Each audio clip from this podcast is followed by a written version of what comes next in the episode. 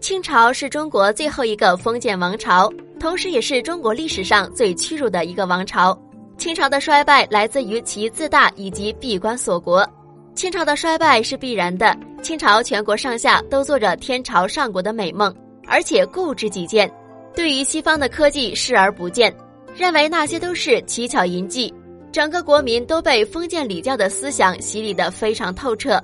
整个社会的发展也是出于传统的自给自足的小农经济时代。这样的社会和军工怎么能和西方的工业文明抗衡呢？果不其然，一八四零年鸦片战争终于爆发了。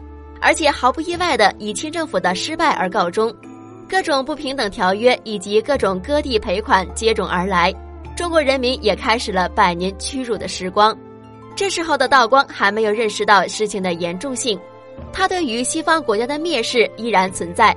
更可笑的是，根据史料记载，一八四二年鸦片战争接近了尾声，道光虽然失败了，但是对于英国竟敢和天朝上国开战非常好奇。最终，他派人抓了个英国的俘虏来打探虚实，但是他关心的不是英国军队使用的武器，他问的三个问题让人大跌眼镜，大清不亡都没天理。第一个问题是英国面积有多大，人口有多少？这个问题得到了俘虏回答，得知英国的国土面积还不到大清朝的一个省那么大，人口也没多少。他对英国更加鄙视，在他的视野里认为。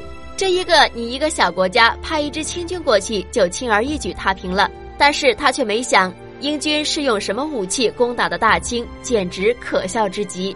第二个问题是从新疆出发一直向西边走，是走路还是骑马能够到达英国？要走多久？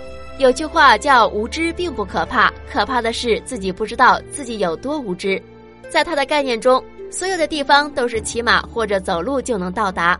无非是时间多少的问题，从来没有大洋的概念。第三个问题是在得知英国是女王的时候，问了女王多少岁了；在得知英国女王才二十三岁的时候，更为惊叹。中国历来都是男权社会，当年武则天能够成为皇帝，也是为之奋斗了一生。这个国家女王竟然如此年轻，这个样就更不把英国放眼里，还对周围的臣子说：“如果将女王纳入后宫为妃，就不用打仗了。”从这样三个问题来看，道光皇帝算是愚昧到了极点，如此傲慢和狭隘，大清朝不灭亡才是怪事。只是这样的傲慢所付出的代价是极其沉重的，中国人民为此陷入水深火热中近百年。